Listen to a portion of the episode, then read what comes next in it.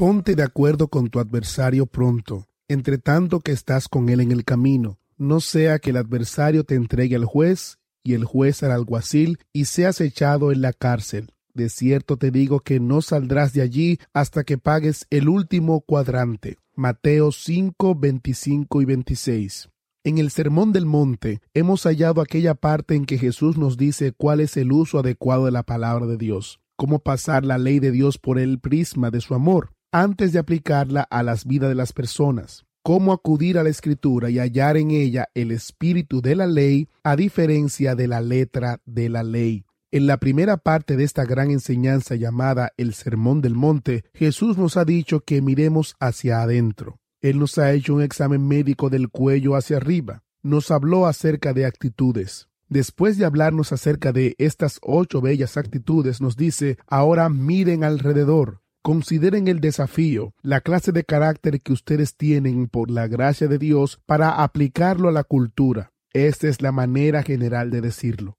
Luego comienza e ilustra la diferencia entre su enfoque de las escrituras y al aplicarlas a las vidas de las personas y el enfoque de la tradición religiosa al hacer la misma aplicación. Primero se refiere a la manera de aplicar todas las cosas al hermano. Luego menciona a tu adversario. ¿Quién es exactamente tu adversario? Posteriormente nos va a decir cómo debemos relacionarnos con nuestros enemigos. Entonces, ¿Cuál es la diferencia entre un enemigo y un adversario?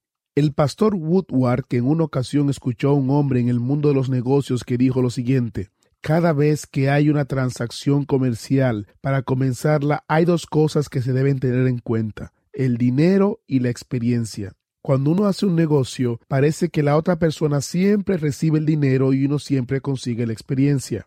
Eso sucede en el mundo, donde la gente está tratando de darnos la experiencia y obtener nuestro dinero.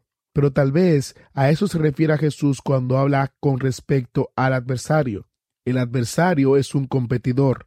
Vivimos en un mundo competitivo. En todos los aspectos de la vida, especialmente en el contexto secular, nos encontramos competidores. Si nos dedicamos a los negocios podemos encontrarnos con personas que tratarán de darnos la experiencia y obtener nuestro dinero. Nuestros médicos se hallan muchas veces en una terrible angustia. Muchos muchachos no quieren llegar a ser médicos, especialmente los hijos de los médicos, a causa de la gran cantidad de dinero que tienen que pagar por alguna póliza de seguro contra las equivocaciones en la práctica de la medicina. Si un médico comete un error, es posible que lo demanden por una gran cantidad de dinero. Por eso, las compañías de seguros les cobran altas primas. Y Jesús elimina por completo estas cosas en la vida de los discípulos. Él no quiere que busquemos litigios todo el tiempo. Prefiere que nos reconciliemos con el adversario, es decir, que seamos pacificadores. Para que haya reconciliación se necesitan dos personas por lo menos. Tal vez usted no sepa nada en cuanto al hecho de que su adversario lo va a demandar judicialmente. Quizás no esté dispuesto a reconciliarse con usted. Leemos en el capítulo 12, versículo 18 de Romanos, si es posible, en cuanto dependa de vosotros, estad en paz con todos los hombres. En cuanto dependa de mí, debe haber reconciliación, paz. Tal vez mi adversario se levante contra mí, pero yo no debo levantarme contra él. Parece que Jesús está hablando aún sobre el párrafo que comenzó con las palabras no matarás. Según el espíritu de la ley, debemos mantener nuestras buenas relaciones con nuestro prójimo, con nuestro hermano, y luego él se extiende un poco más para incluir la relación con el adversario.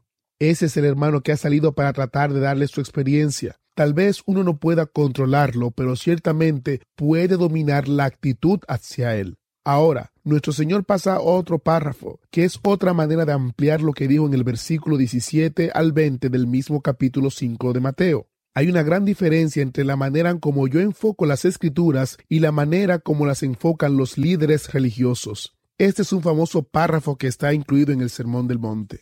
Oísteis que fue dicho, no cometerás adulterio, pero yo os digo que cualquiera que mira a una mujer para codiciarla ya adulteró con ella en su corazón. Por tanto, si tu ojo derecho te es ocasión de caer, sácalo y échalo de ti.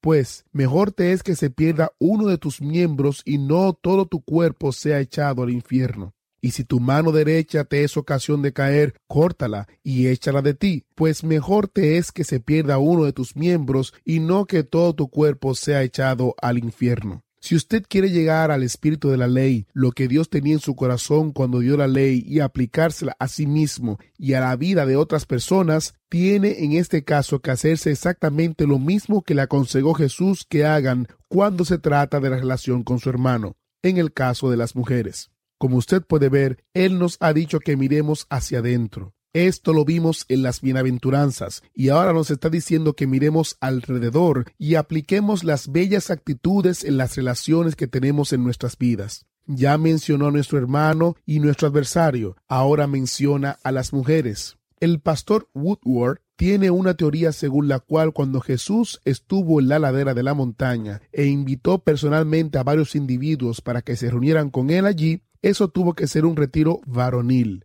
por cuanto les habla a estos hombres con respecto a las mujeres. Les enseña cómo relacionar la escritura con sus propias vidas y la vida de otras personas que son mujeres. Realmente no afirma que el solo pensar en el adulterio es un pecado tan horrible como cometer en realidad el adulterio. Lo que dice es algo así como lo que sigue. El asunto es este. ¿Quiere usted cometer adulterio o no quiere? Dice el pastor Woodward que cuando estudiaba en la universidad hizo un trabajo sobre un tema muy parecido a ese. Se basaba en los efectos del adulterio.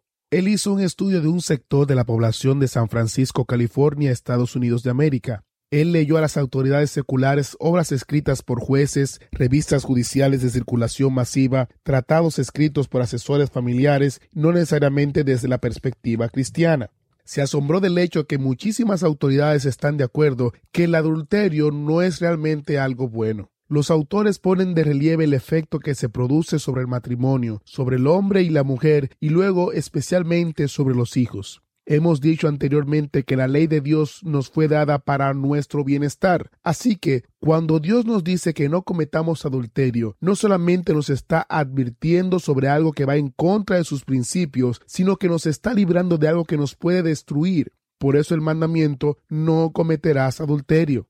En la epístola de Santiago, de la cual muchos piensan que es casi como un comentario sobre el Sermón del Monte, en el primer capítulo, Santiago nos ofrece lo que pudiéramos llamar la anatomía del pecado. Nos dice cómo caemos en el pecado. Dice que comienza como un cebo. Es decir, usted ve algo que realmente quiere. Luego usted se detiene a mirar tal carnada. Ahora bien, usted no puede evitar la primera mirada, pero si continúa mirando y mirando, entonces se produce la concupiscencia, es decir, un fuerte deseo de ceder a la tentación. Santiago nos enseña esto para que no pequemos, y lo que nos dice es algo como lo que sigue. Ustedes tienen que hacer algo con respecto a ese cebo, a esa mirada, a ese acto de continuar mirando y a la concupiscencia.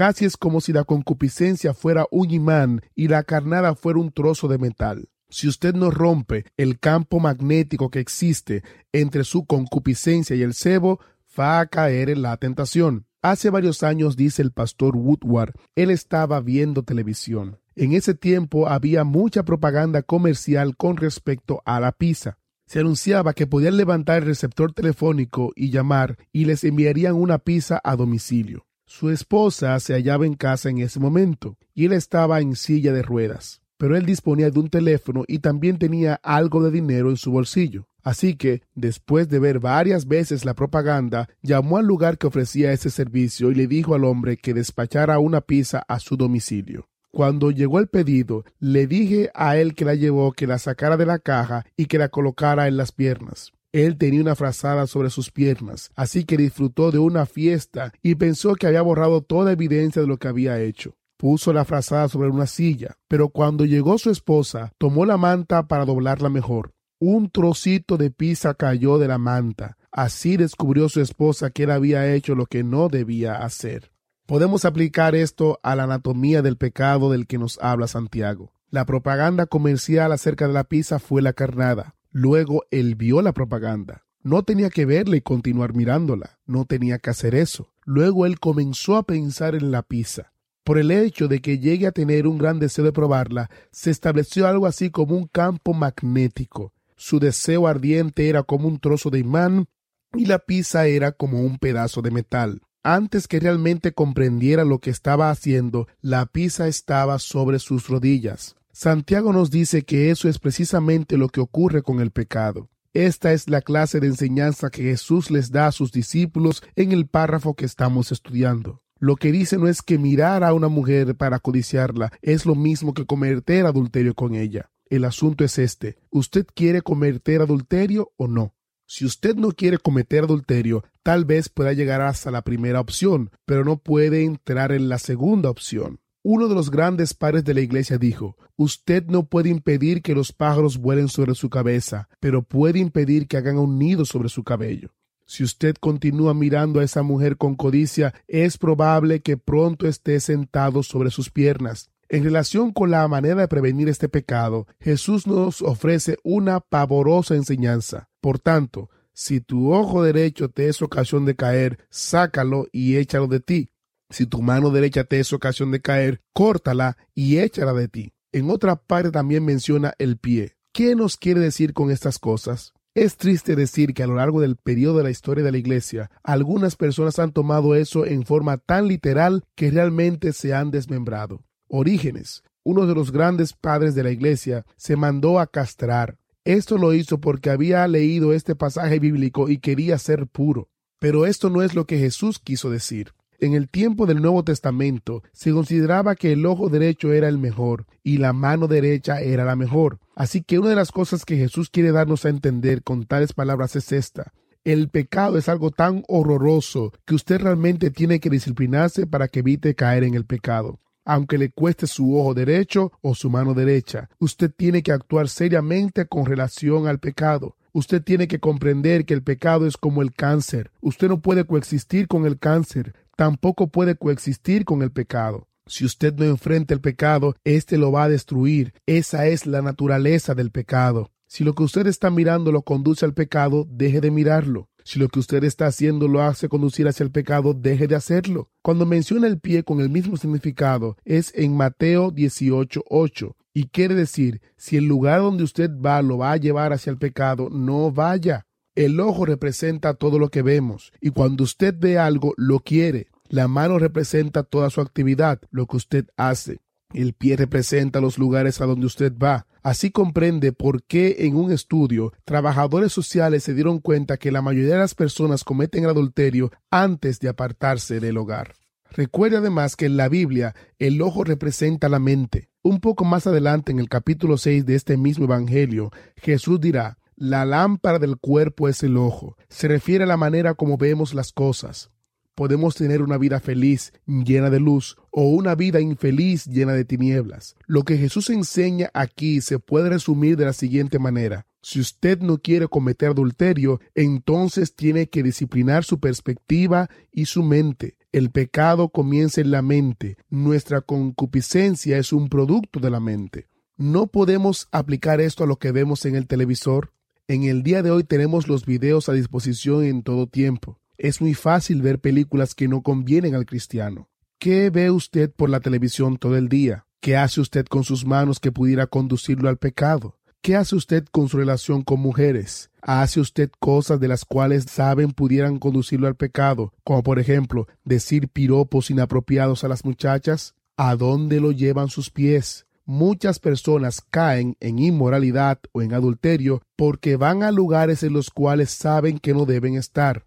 Usted sabe cómo debemos orar. Jesús nos enseñó que todos los días debemos orar y no nos metas en tentación. Eso significa no permita que seamos sentados. El hecho de que uno sea tentado no es pecado, pero tenemos que volvernos a hacer la pregunta, ¿quiere usted cometer pecado o no quiere?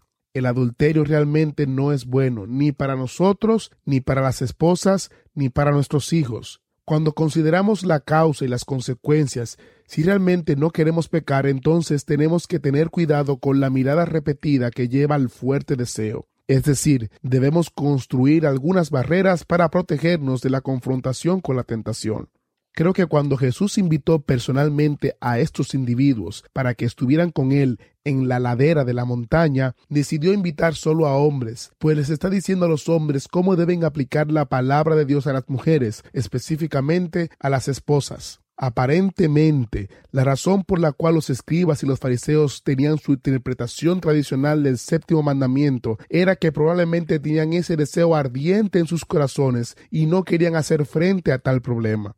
Por eso se ceñían a la letra de la ley. Probablemente por la misma razón tenían su posición tradicional con respecto al divorcio. Tal vez no querían vivir exclusivamente con sus respectivas esposas. Según el versículo 31, lo que enseñaban los fariseos y escribas era lo siguiente. Cualquiera que repudia a su mujer, dele carta de divorcio. Eso es bíblico. Se basa en lo que estableció en el libro de Deuteronomio capítulo 24 versículo 1. Moisés había hecho esta concesión. Pero tal como lo señala Jesús en el capítulo 19 del mismo Evangelio según Mateo, Moisés hizo eso como una concesión.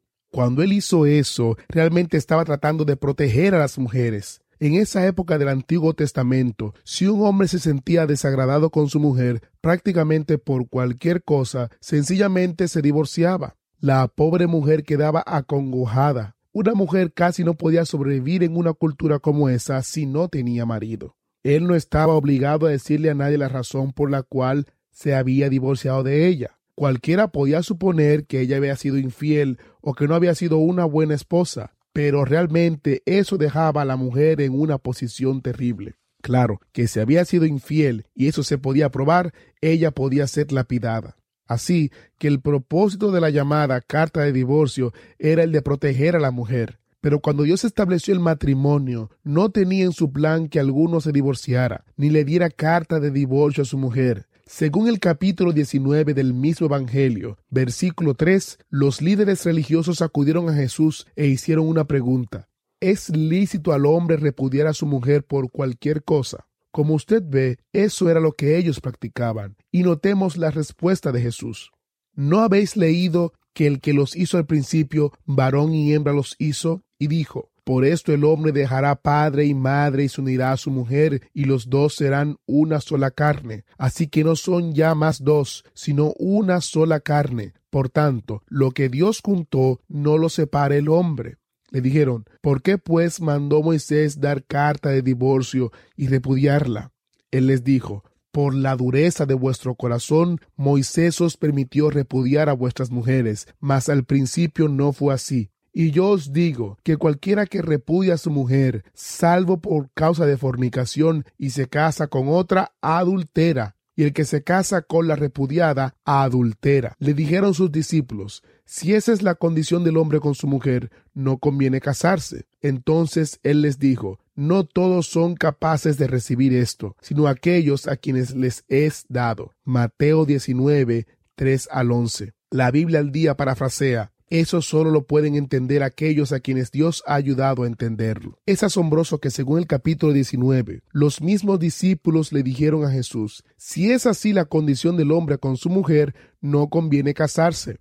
Jesús no respondió a este planteamiento diciendo, bueno, ustedes pueden conseguir algún pastor o abogado para que arreglen esas cuestiones. Lo que dijo fue algo como lo que sigue. Ustedes nunca experimentarán lo que Dios tuvo en mente cuando planificó el matrimonio, a menos que Dios les conceda la gracia para ser lo que debe ser cada uno de ustedes para con su esposa y para con su matrimonio. Cuando Jesús dio esta enseñanza, tal vez la más difícil que hubiera dado hasta ese momento, pues aún los discípulos se resintieron, quiso llevarlos al principio. ¿Cuál fue el propósito del matrimonio? ¿Cuál es su espíritu? El principio de este mandamiento. ¿Cómo se expresa el amor de Dios por medio de él? Piense en esto por un momento. ¿Le gustaría a usted estar en una relación en la que en cualquier momento la van a echar fuera a patadas? ¿O le gustaría a usted estar en una relación en la que a pesar de sus fallas y las dificultades, siempre habrá un amor expresado hacia usted de parte de la otra persona? Eso es lo que protege este mandamiento.